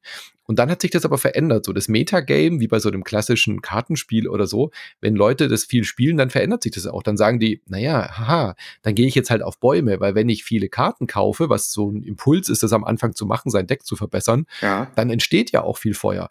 Und dann haben auf einmal alle auf die Bäume gespielt ähm, und dann so, ja, jetzt liegt gar kein Feuer mehr da drin. Dann kann man auch nicht mehr mit Flammen gewinnen. So, dann muss ich jetzt halt selber anfangen, Karten, billig Karten zu kaufen, damit viel Flammen kommen. Dann bin ich aber vielleicht gerade nicht Startspieler, dann löscht jemand anders diese Flammen weg. Und dadurch entsteht so eine irre Dynamik in diesem Spiel. Und ähm, ich war mir am Anfang unsicher, ob es ausbalanciert ist. Ja. Bin mir jetzt aber sehr, sehr sicher, dass sie das sehr intensiv getestet haben. Ich habe mit allen drei Varianten auch gewonnen schon und es ist nicht so, dass immer nur das Feuer gewinnt äh, und auch nicht das, was du sagst, dass man, dass es zu wenig Feuer gibt, dass dann die Karten nichts mehr wert sind. Dann muss man halt selber aktiv dagegen handeln und Feuer erzeugen. Das ist das Interessante daran. Wir hatten aber auch schon Extrempartien, wo alle Leute nur Karten gekauft haben, gesagt haben, ach, Feuer löschen ist mir egal, ich spiele auf was anderes. Ich will jetzt auf diese Lotusblütenpunkte spielen. Ja. Und auf einmal haben wir alle unser Deck verbrannt. Wir hatten wirklich diesen Stapel mit den Feuerkarten hatten wir durch. Das, das, also das konnte ich mir bis jetzt noch gar nicht vorstellen. Denn Völlig irre. Da gab's also bis jetzt, denn wenn man, das ist halt auch noch so ein Ding, wenn zu viele Flammen da liegen, also sind am Ende der Runde, wenn alle ihre Züge gemacht haben, sind noch Flammen übrig dann wird man eventuell auch bestraft, wenn man nicht genug Wasser in seiner Auslage hat mhm. und kriegt dann halt so, ich sag mal, Dulli-Karten, so ein Feuersalamander, der kann nix, aber das ist ein Einzelgänger. Das heißt, der hat eins der bösen Symbole, die einem beim Aufdecken eventuell gezwungen, äh, zu zwingen können, zu stoppen. Ja. Und ich glaube, in den Partien bis jetzt gab es insgesamt fünf von diesen Feuerkarten. Also mhm. in einer Partie sogar gar keine weil halt keine Flammen kamen. Da sagen die, sagt diese, diese, dieses Tableau mit diesen Feuersalamandern, alle guckten immer drauf ja. und irgendwann fragte einer, was ist mit was den ist Karten da? Kommen die eigentlich so? Nee, das habe ich euch noch nicht erklärt, weil muss ich gar nicht, weil passiert ja hier nicht. Ne? Ja, ja, also es kommen keine Flammen, also muss ich euch den Teil der Regeln gar nicht erklären, weil ähm, ja. ich finde es echt faszinierend. Also ich habe jetzt so, ich habe jetzt so zweistellige Partien. Ich, ich spiele gerade sehr intensiv auch auf äh, Boardgame Arena, das digital mit so drei Partien parallel zueinander und jede Partie entwickelt sich so unterschiedlich, das ist faszinierend. Also das finde ich ist wirklich eine große, große Stärke ja. von, äh, von diesem Spiel, dass man auch hier sehr intuitiv aus dem Bauch handeln muss, weil manchmal hast du halt einfach verdammtes Kartenpech, ja? Genau. Dann kommen halt die Wassertropfen nicht, wenn gerade Feuer liegt und in der nächsten Runde liegt wieder kein Feuer und dann hast du das blöde Wasser so. Oh. Oder wie du letztens gepostet hast, wo ich oh ja so ein Gott. bisschen, wo du drei Karten aufgedeckt hast und drei von diesen Feuersalamandern ja. hintereinander wohl, ne? Und das und war die letzte Runde, in der ich hätte, ich, ich hatte elf Bäume schon. Ich wusste, jede Runde darfst du einen Baum pflanzen, das kann dir keiner nehmen. Und ich hatte schon elf. Und das heißt, ich musste nur noch einen Baum pflanzen. Und was decke ich auf? Drei Feuerkarten, die haben keine Symbole. Ich hatte ja, genau ein Pflanzeiken. Ich konnte keinen Baum bauen und habe verloren die Partie. Grüße. So aber da hast Grüße du auch keine, raus an Guido. Da hast du auch keine Magiemarker, offensichtlich, ne? Äh, nee. Die, die, kann man ja auch noch holen, nee. damit man eventuell eine Karte ablegen oder diese Feuersalamander los äh, weghauen kann. Die kann man sich dann auch noch holen. Also ich muss sagen, also was mich mit noch neben dem man hätte bei Mystic Way mal Danke sagen können. Was mich auch noch sehr ist ja immer der gleiche Verlag, ist immer auch bei Pegasus erschienen. Ja. ja aber was, ich, was mich auch irritiert, ist die äh, Verlagsstrategie von Pegasus, das Ding als Familienspiel zu kennzeichnen. Das ist völlig Packung. absurd, ja. Völlig absurd.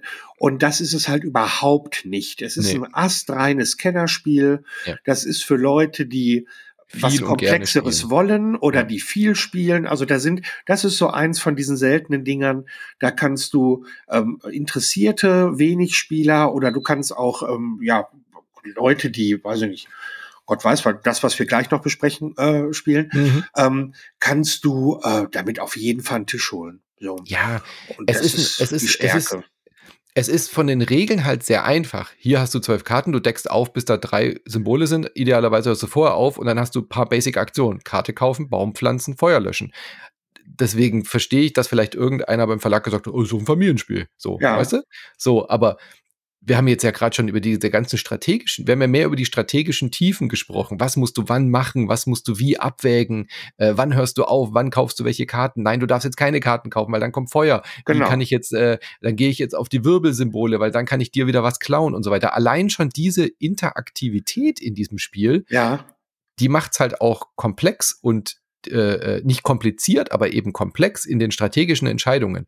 Das kannst du nicht mit Leuten spielen, die äh, im klassischen Familienspielbereich irgendwie sich das Spiel des Jahres oder sowas kaufen. Das, äh, für die ist das nicht. definitiv nichts. Es ist für Leute, die äh, den nächsten Schritt wollen, ja, die sagen, ja. ich mag so Spiele, es ist ein schönes Thema, damit kriegst du auch, wie bei Flügelschlag und so, kriegst du auch Leute an den Tisch, die vielleicht sagen, oh ja, so Kriegerless will ich jetzt nicht spielen und irgendwie ja, ja. mit Armeen und so, aber so ein paar Waldgeister, ja, das schaue ich mir mal an. Also ja absolute Zielgruppe dafür, ja. Das auf jeden Fall. Und es ist, obwohl es so viele kleine Regeln gibt, ist das trotzdem sehr eingängig, weil es doch sehr übersichtlich ist. Und ja. es ist gut gestaltet. Was noch, was noch hätte sein, also was wir noch hätten machen können, ist eine Spielerübersicht. Mhm. Das hätte dem Spiel noch sehr, so. mit den Aktionen, das hätte dem Spiel sehr, sehr gut getan, finde ich. Aber muss nicht, ich bin da halt selber ein großer Fan von. Das ist halt für die erste Partie, um reinzukommen. Das hätte das nochmal alles wesentlich vereinfacht. Ja. Aber trotzdem äh, kommt man überraschend gut klar damit. Mhm. Man kann es überraschend gut erklären. Und es macht auch irgendwie alles Sinn. Genau. Ähm, ja. Ja, und es ist äh, auch so naheliegend erklärbar. Man geht einfach diese Aktionen durch. Ist von eins bis vier Mitspielende. Ähm, alleine, keine Ahnung, was da der Reiz sein soll, ich aber ich verstehe das ja generell nicht, nicht ja, so. Ja. Äh, ich finde, zu zweit ist es okay. Also die anderen Spiele funktionieren zu zweiten Ticken besser da hat man nicht so viel. Ich finde, hier ist ideal mit drei oder vier Leuten. Äh, drei äh, ist das Optimum, finde ich, bei diesem Spiel, weil man in diesem Rodellmechanismus auch ähm, da viel Interaktion hat. Zu zweit ja. ist dieses sich gegenseitig klauen, man ist so weit auseinander. Das heißt, man muss schon sehr gezielt darauf spielen, um dieses Element dann auch zu spüren. Das ähm, ist richtig, aber, aber man kann das Rondell trotzdem gut. immer benutzen, weil man dadurch ja, ja diese Magie-Marker bekommt genau. oder Zusatzaktionen. Also die Bonusaktionen sind dafür freier halt auch. Genau. Ja. Ne, und ähm, was ich, also im Grunde ist es einfacher mit Bäumen zu gewinnen, weil man da ja schon mit zwei startet am Anfang. Mhm. Erstmal sollte man meinen, ne? aber und man, ich sag mal, wenn man zwei Bäume zu, auf einmal pflanzen kann, also da, man muss wirklich aufpassen, wenn Leute anfangen, Bäume zu pflanzen, da muss man, dann muss man sich, da muss man schon mal in die Hände spucken um hm. dagegen noch zu halten. Ja. Sehr, sehr cool. Also ja. Living Forest von Aske Christiansen aus Dänemark bei Pegasus bei uns erschienen. Spielzeit so 40, 45 Minuten. Wenn ein paar Grübler dabei sind, kann es auch ein paar Minütchen länger dauern. Zu viert auf jeden Fall länger. Ja. Aber ein sehr ähm, eingängiges Spiel auf jeden Fall. Gut, dann kommen wir zu unserem Kracher des Abends. Der damit, Kracher der äh, Woche, jawohl. Damit bist nicht du gemeint, sondern Clash of Cultures Monumental Edition. Wobei beide sehr gewichtig sind, sowohl ich als auch diese Packung haben beide ein großes Ausmaß und auch ein gewisse an, also ein gewisses Gewicht. Und üben einen starken Reiz auf mich. ja, und das ist richtig, ja. Clash of Cultures Monumental Edition ist auch bei Pegasus erschienen, aber eben nur im Vertrieb, ist nämlich von Frosted Games, die jetzt die deutsche Version ähm, in der Monumental Edition auf den Markt gebracht haben, von Christian Markussen. Äh, wir sind heute sehr nordisch unterwegs. Vorhin war es Aske Christiansen, jetzt sind wir bei Christian Markussen. Das klingt doch auch irgendwie nach äh, Skandinavien, oder? Ja, ich glaube schon. Ist er nicht auch Schweden? Dänemark, Dän auch Dänemark. Auch, auch nee, Dänemark, Musiker. Ja, irgendwie wahrscheinlich auch, finden wir gleich raus. Ähm, ja. Frosted Games hat das jetzt nach Deutschland gebracht, denn es ist zwar die ähm, eine Art von Neuauflage, also es ist kein neues Spiel. Clash of Nein. Cultures ist schon ein paar Jährchen älter, aber in der Monumental Edition jetzt zum ersten Mal auch auf Deutsch verfügbar, denn bis jetzt gab es es gar nicht auf Deutsch, das Clash of Cultures. Und in der Monumental Edition ist jetzt auch gleich die sehr, sehr gute Erweiterung gleich ins Grundspiel mit eingearbeitet. Also ja. es fällt jetzt gar nicht mehr so auf, wenn man jetzt die Monumental Monumental Edition, die deutsche kauft, spielt's gleich in der Monumental Edition. Das ist zwar auch markiert, was ist die Erweiterung und was nicht, aber ich finde, die sind so gut eingearbeitet, so wichtig auch und Teil des Spielsgefühls, ja. äh, dass man gleich mit der Version spielen wenn, kann. Wenn schon, denn schon, sag ich mal. Genau. Ne? Also wenn schon. Und ich sag mal, selbst wenn man noch ein altes Clash of Cultures im Schrank hat, die Erweiterung gibt's halt nicht mehr. Ja, also die genau. kann man sich für teuer Geld, kann man sich die jahrelang irgendwo für eine Niere von irgendwem abkaufen. Aber ähm, jetzt hat man halt alles zusammen. Yuppie. Juppie, endlich.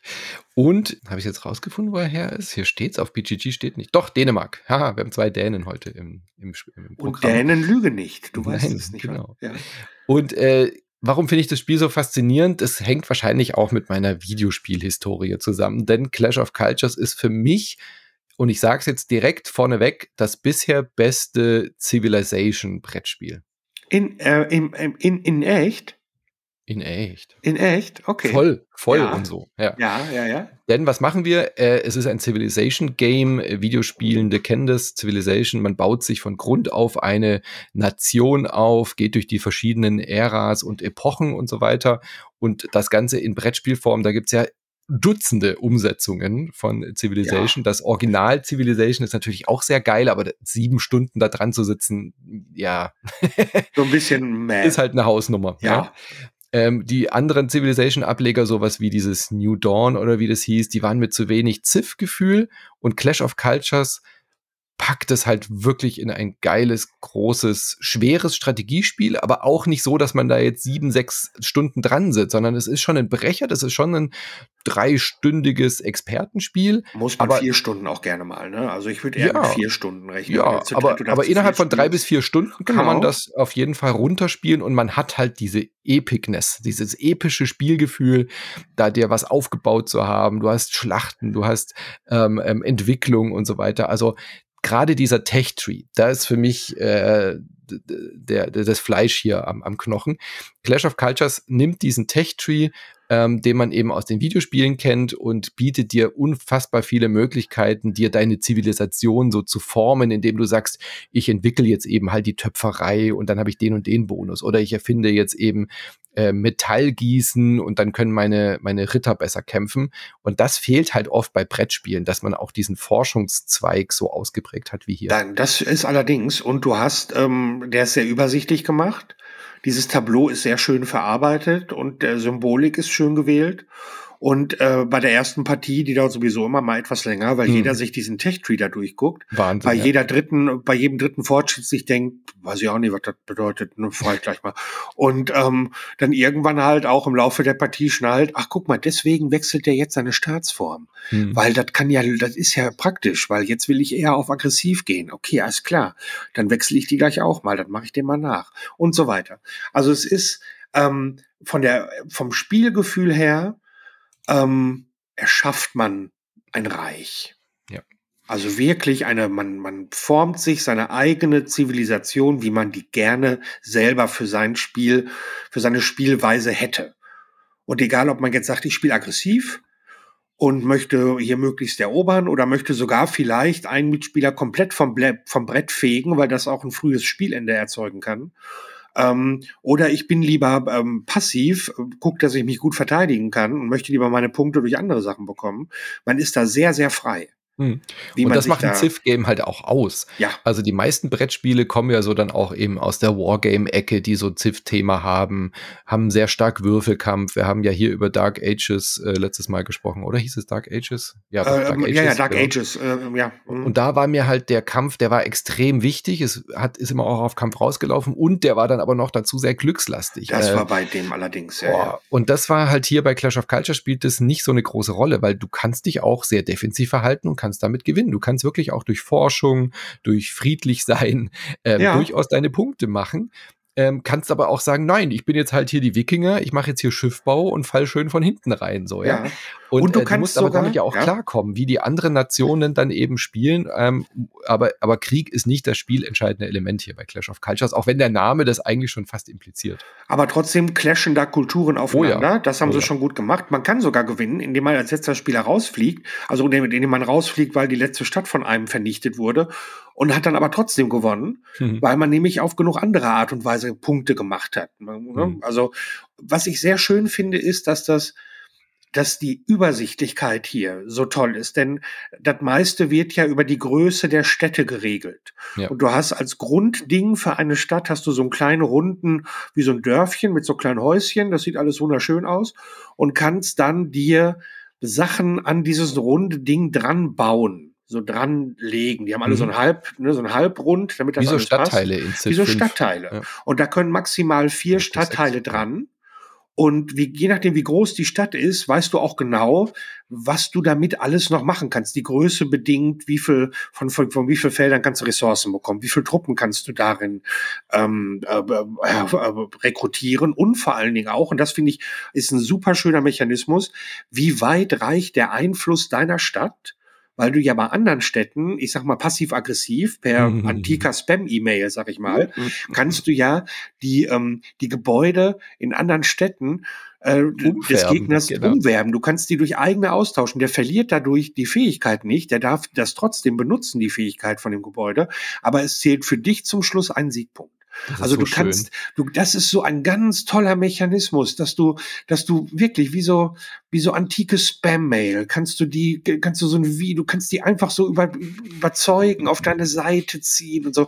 Und was ja auch trotzdem aggressiv ist, aber du brauchst halt keine Truppen dafür. Ja, genau. Das ja? ist auch äh, original aus dem Videospiel. Also genau. diese Stadtteile gibt es in C5 oder so war das, oder 6, ne? ja, genau. genau Bei C5 konnte man auch den kulturelle Übernahme. Genau. Ähm, und dann, äh, dass du halt einfach sagst, ja, dieser, dieser Palast, naja, also meine, deine Bevölkerung äh, sieht halt einfach, wie kulturell fortgeschritten wir sind. Tut ja. mir leid, das ist kein aggressiver Akt. Deine Bevölkerung äh, findet halt meine Kultur interessanter. Ja, die finden, und, die finden einen toll. Ne? Und man ist dann schon so angefressen, wenn das bei einem selber passiert. Man denkt so, ja, so ein Fucker, ja, ich will jetzt keinen roten Pömpel hier haben bei mir. Aber so richtig aggressiv ist es ja nicht, weil ich verliere Nein. ja nicht so viel dazu. Nein, aber es ist halt ein Punkt kaputt. Ja, eben. Ja. So. Und, ähm, und was die, also die Erweiterung ist halt auch, die schon drin ist, wahnsinnig toll. Man muss es wirklich alles zusammenspielen, weil du dann, dadurch kommt so eine Asymmetrie rein. Hm. Die finde ich ja sowieso immer ganz gut, ne? Ähm, Gerade bei die Zivilisationsspielen. Genau. Die, Anführer die Anführer kommen da rein. Kommen da Und die haben, also das ist wirklich ähm, verschwenderisch gut ausgestattet. Auch oh, die ja. Anzahl der verschiedenen Zivilisationen, die im Spiel sind, ähm, bis du da mal alle durchgespielt hast. Das dauert Ewigkeiten. Das ist ein happiger Preis, 160 Euro muss man dafür berappen. Aber ich sag mal, das lohnt sich. Das also wenn man solche sich. Art von Spiele ja. mag, ist das wirklich so ein dermaßen gutes Komplettpaket. Die Anführer sind auch cool. Das ist auch was aus dem Civilization Game, dass du dann halt so Spezialeinheiten hast, die nochmal eine Spezialfähigkeit haben. Wenn äh, die, die sind richtig lukrativ, die zu ja. haben, weil die sind unfassbar stark, fast schon überstark, denkt man so im ersten Moment, wenn man das liest. Ja. Und dann erfährt man, naja, aber wenn der im Kampf stirbt, dann ist es zwei Siegpunkte für den, für den Gegenüber, der ihn, äh, der ihn ge gekillt ja. hat. Also man hat einen riesen Vorteil, aber man wird halt auch zur Zielscheibe, weil das lohnt sich richtig, diese Anführer von den Gegnern zu, zu, äh, zu in Gefangenschaft zu nehmen. Richtig Und. tolles Spielelement, dass du immer so dieses Risk-Reward-Prinzip hier hast, ja. Ja. Ähm, du spezialisierst dich auf was, bist dadurch sehr stark, bist aber an anderer Stelle angreifbar und so. Richtig, richtig gut. Oder änderst halt mal deine Spiele und sagst dann, okay, ja. jetzt mache ich auch Truppen. Guck mal, das ist so ein Anführer bei mir in der Nähe. Komm, drauf geschissen. jetzt mache ich auch Truppen, den schnapp ich mir. Die zwei Punkte gehören mir, Baby. Mhm. Ähm, wie du schon gesagt hast, ist es sehr übersichtlich. Also diese Stadtgröße definiert ja auch, also so viel wie du halt hast, äh, so, so, so viel Dörfer und Städte, wie du hast, so groß dürfen die Städte auch nur werden. Auch, auch das sind so gemein, ganz einfache, ja. simple Mechanismen, die aber einfach gut funktionieren und das auch ähm, nicht kippen lassen, dieses Spiel. Also, was hier nicht passiert bei Clash of Cultures, ist, dass einer irgendwie wegrennt, die Aha. anderen plättet und dann schaut der andere drei Stunden zu oder sowas, so, ja? Das ist ja immer so mein Beispiel. Weißt du, man hat gerade das Töpfern erfunden, genau. kommt aus seiner Hütte, nimmt sich den Arschknochen von so einer Giraffe und pflückt sein Feld und dann kommt äh, so ein, so ein, so ein Soldat in so einer Superrüstung und bedroht genau. einen mit der Plasmakastor. Und man denkt sich, ja. wo bin ich falsch abgebogen? Mit meiner Zivilisation. Was ist hier passiert? Aber das passiert hier halt nicht. Du, alle bleiben in der Bronzezeit. Ähm, es gibt nichts hier mit Panzern oder so, Gott sei Dank, sondern mhm. alle sind auf diesem technischen Niveau. Ähm, äh, und dann noch die Barbaren, die äh, plötzlich mal aufploppen können und so ja. äh, und die einen dann bedrohen. Und das ist vielleicht der einzige Kritikpunkt, den ich an diesem, an der, an diesem monumentalen Clash of Cultures Monumental Edition habe, dass man durch diese Kack-Barbaren äh, aus dem Spiel fliegen kann. Dadurch ist das Spiel beendet und man hatte eigentlich gar keine Chance, sich irgendwas aufzubauen. Mhm. Das kann schon passieren, aber da muss man halt sehr also, viel Pech haben. Je, ja. je nachdem, wann es passiert, würde ich gleich nochmal neu anfangen. Ne? Ja, das ähm, macht man beim Ziff-Game ja auch. So, ne, das ist schon, aber das kann aber halt. Es, aber die, die Barbaren haben schon ansonsten einen Schutzmechanismus nochmal drin, so dass nur da einer hinkommt und so, genau. wo noch keiner ist und zwei äh, Felder entfernt also man muss sich schon ein bisschen, äh, man muss es schon provozieren, dass die eine große Gefahr sind. Die sind schon recht gut handelbar, würde ich sagen. Wenn es man, geht schon, aber ist. je nachdem, und das ist halt auch ein sehr schöner Punkt bei dem Spiel, dass man ähm, immer, wenn man selber, wenn ich selber drei Sachen auf meiner, auf meinem Techbaum entwickelt habe, mhm. dann löse ich ein Ereignis aus, mhm. was Fluch oder Segen sein kann. Das gilt oh, für ja. alle. Und es kann sein, dass die Barbaren lange Zeit ruhend vor sich hin liegen und nichts passiert mit denen, ähm, weil durch diese Ereigniskarten auch die Barbaren bewegt oder überhaupt, in, überhaupt ins Spiel kommen oder bewegt werden. Aber es kann dann auch sein, dass die Barbaren plötzlich wahnsinnig aktiv werden, mhm. weil alle kurz hintereinander mhm. ihren dritten Stein quasi oder ihre dritte Technologie entwickelt haben und alle relativ schnell hintereinander ein Ereignis auslösen.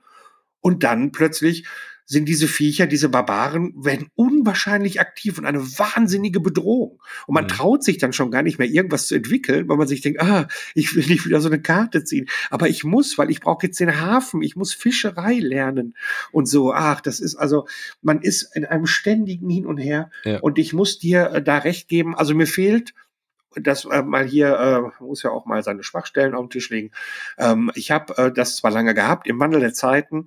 Ähm, das Brettspiel habe ich lange gehabt, aber ich habe es nie gespielt, weil ich nie die passenden Leute gefunden habe. Mhm. Deswegen fehlt mir das als ähm, Vergleichsreferenz als mhm. von Zivilisationsspielen.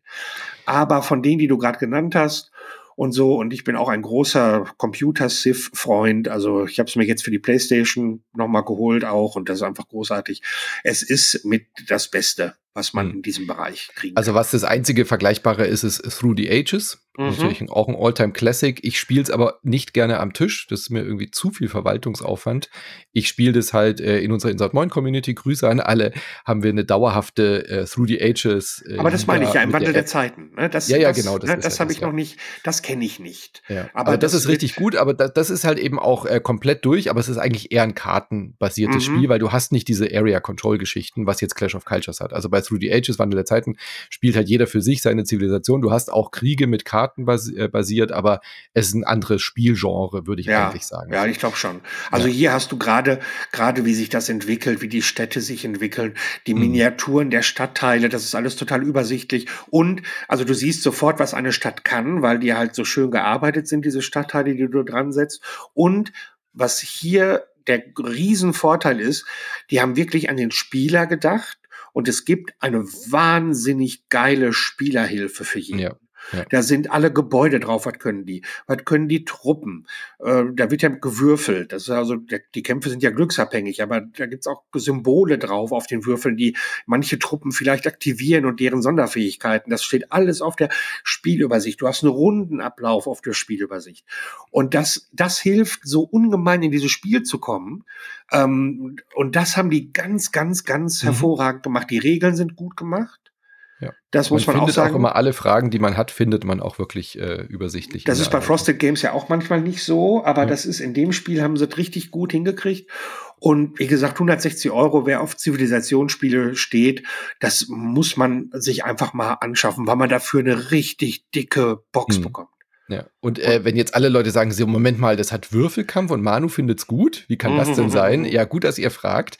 Äh, mich stört es hier tatsächlich sehr wenig, weil ähm, Im Gegensatz eben zu Dark Ages, wo der Kritikpunkt ja auch da war, baut man hier recht schnell wieder seine Armee auf. Also auch wenn man mal ein bisschen Würfelpech hat, hat man sehr schnell einfach wieder auch eine Armee aufgebaut. Es ist nicht so ein äh, ewig langer Prozess wie bei Dark Ages. Und ähm, Kämpfen gibt dir per se erstmal nicht viel Punkte. Nein. Kämpfen sind nicht so wichtig hier. Also es ist ein Area Control Spiel dadurch, durch diese Militärgeschichte. Aber ähm, wir haben uns letztes Mal zu zweit, als wir zu dritt gespielt haben mit der Marin und ihrem Mann, haben äh, ihr Mann und ich uns voll geprügelt die ganze Zeit und äh, oder Maren und ich haben uns gekämpft, äh, genau. Und er war halt so im Hintergrund und hat halt weiterentwickelt und hatte seine Punkte dann dadurch gemacht. Also wenn man, das ist auch das Schöne an, an, an, einem, an einem Abbild von diesem Zivilisationsspiel Krieg kostet Ressourcen, ja. bringt dir aber in der Regel eigentlich relativ wenig, weil du kommst kulturell nicht voran, du hast äh, Bevölkerung, die sauer ist, du musst deine Ressourcen für die, für die Aufrüstung verwenden und kannst dann halt nicht viel anderes machen. Ja. Und das haben wir halt wirklich auch gemerkt. Und das gefällt mir hieran, dass Krieg eben auch teuer ist und dadurch eben auch nur ein ein Werkzeug ist von vielen und nicht ja. das zentrale Spielelement. Ja. Aber dass du dich trotzdem darauf konzentrieren könntest, denn es gibt mhm. ja noch diese Siegpunktkarten, die jeder hat, das finde ich auch super gemacht. Nach jeweils einer kompletten Runde, nachdem jeder dreimal seine, also man macht ja drei Aktionen pro Runde, das ist auch sehr schön, dass man dreimal irgendwas machen kann. Und ähm, das, äh, man kann diese Siegpunktkarten, die sind zweigeteilt. Und zwar einmal eine passive und eine, eine aggressive ja. Möglichkeit, um mit dieser Karte zwei Punkte zu machen. Und das finde ich auch, da kannst du mit jeder Karte, die du hast, kannst du gucken, okay, kann ich das erreichen, kann ich das erreichen? Mhm. Ähm, und du kannst deine Spiel, Weise nochmal anpassen, eventuell. Ja. Und kannst auch plötzlich eine Bedrohung darstellen für Leute, wo Absolut, du Ewigkeiten keine Bedrohung warst. Und dann denkt man so, warum fängt denn der jetzt an mit Krieg? Ach so, ja, der hat wahrscheinlich so eine Kriegskarte. so ist es nicht. Also das wäre ja. mein einziger Kritikpunkt an dem äh, Spiel. Tatsächlich, diese Siegbedingungskarten sind sehr ungleich verteilt. Also man ja. hat einen gewissen Spieltyp, dadurch, dass man auch mit den Anführern und mit den Kulturstärken spielt, hat man halt eine gewisse Spielweise. Also Beispiel, wenn du jetzt der Wikinger bist, dann hast du halt äh, Vorteile, eine Seemacht zu machen und dann kriegst du halt unter Umständen die ganze Zeit keine passenden Siegpunktkarten für ja, dich. So. das ist richtig. Das ist so ein bisschen nervig. Dann musst du halt gucken, über andere Wege an Punkte zu kommen. Aber das fand ich so ein bisschen frustrierend, dass ich nicht die passenden hatten. Und wenn ich sie dann hatte, dann war das vielleicht was, was ich vorher schon mal erledigt hatte und dann nicht mehr einbringen konnte. Ja. So. Also das war ein bisschen, bisschen ungünstig, aber das ist halt Kartenglück. Das haben die anderen ja dann auch oder Kartenpech. Ähm, fand ich aber insgesamt sehr schön. Und ähm, die Übersichtlichkeit, es ist zwar da, es steht alles vor dir, aber trotzdem ist es ein sehr fehleranfälliges Spiel, weil man so viele Dinge vergisst, wenn ja, man es nicht halt mal. regelmäßig spielt. Also dann denkst du immer, ach so, und wenn ich diese Entwicklung habe, die habe ich ja, dann darf ich ja das und das eigentlich mit plus eins machen. Oder ach, ich hätte mich die ganze Zeit irgendwie besser bewegen können. Oh, ich habe vergessen, das und das zu machen. Ja die, den Satz habe ich sehr oft gehört bei unseren Partien am Anfang, aber das ist halt, liegt halt einfach, das ist kein Fehler des Spiels, sondern es ist halt einfach die Komplexität, die dieses Spiel mit sich bringt. Das legt sich aber, wenn man es ein paar Mal gespielt hat, auf jeden Fall. Da muss man einfach mit leben. So, aber das genau. ist auch nie so, ich sage, da muss man sich gegenseitig vielleicht auch bei der ersten Partie auch mal ein bisschen helfen, ne? genau, dass man sich ja. gegenseitig mal dran erinnert. Da sagt, guck mal, du hast Handelsroute, ne? Hast du entwickelt. Aus einem gewissen Grund doch auch, oder nicht, du Depp. Hm. Dann mach das doch auch bitte da, was du damit machen kannst. Das haben wir so. dann auch so gehandhabt, dass wir uns dann immer gegenseitig das irgendwie auch erlaubt haben. So, ach, ich ja. durfte noch eine Ressource in dem Jahr ja machen. Oder genau. beim Kämpfen dann so, ey, nee, du darfst doch mit einem Würfel mehr, du hast doch das und das und so. Dann, dann ja. Sonst da muss man, da muss man gnädig sein miteinander genau, nach ja. der ersten Partie. Aber es genau. ist wirklich, also es gibt kaum ein Spiel oder kein, ein, kein anderes Spiel fast, was dieses Gefühl einer Zivilisation und die aufzubauen, auch mit diesem wahnsinnig wertigen Material und der Grafik und allem, was das rüberbringt. Hm. Das gibt es nicht. Genau. Stolzer Preis, hast du schon gesagt, bei ja. Frosted Games äh, über Pegasus erhältlich in Deutsch. Und ich bin echt happy, dass das jetzt auf Deutsch verfügbar ist. Äh, das bleibt auf jeden Fall in meiner Sammlung. Um Martina zu zitieren, äh, ist, ist, das, äh, ist das gut oder kann das weg? Das wird definitiv bleiben. Das wird auf jeden Fall, kommt das hier nicht mehr weg. Nein, das wird. Und wenn es auch nur zweimal im Jahr rausgeholt wird, ganz egal. Äh, ja, das, das ist so ein Spiel, da freut man sich. Das sind spezielle halt. Abende, ganz ja, genau. Eben, ja, eben, so. Ganz genau. Das ist auch so ein Spiel, das bereite ich dann schon mal vor. Das baue ich dann schon mal ja. auf, bevor die Leute kommen und äh, sage, ihr schaut euch ein Regelvideo an und so. Ja, so, ja, ja. Ach ja, ich werde Oder für so, eine, für so ein Hüttenwochenende, wenn man so morgens Wochenende ist gut. Ja. Ach ja, oder zweimal hintereinander. Weißt hm. du, so, dann kann man so einen ganzen Tag und dann jeweils mal eine andere Zivilisation ausprobieren. Ach, ja. Träume, Träume, Träume. Sehr schön. Ach, schön. Gut, apropos Traum, es war ein Träumchen mit dir heute zu podcasten. Ebenso, äh, vielen Dank, dass ich dabei sein durfte wieder. Hat sehr viel Spaß gemacht, ja. genau. Äh, wir haben geredet über Savannah Park, Cascadia, die Tiere vom Ahorntal, beziehungsweise Creature Comforts, Living Forest und Clash of Cultures Monumental Edition. Du bist Christoph Schlewinski und, und du bist äh, Manuel Fritsch. Das, so ist es. Nicht wahr? Und wir hören uns beim nächsten Mal wieder. Macht's gut, passt auf euch auf und wenn es euch gefallen hat, denkt immer daran, wenn es euch gefallen hat, empfehlt es euren Freunden und wenn ihr es scheiße fand, empfehlt es euren Feinden. Das machen wir.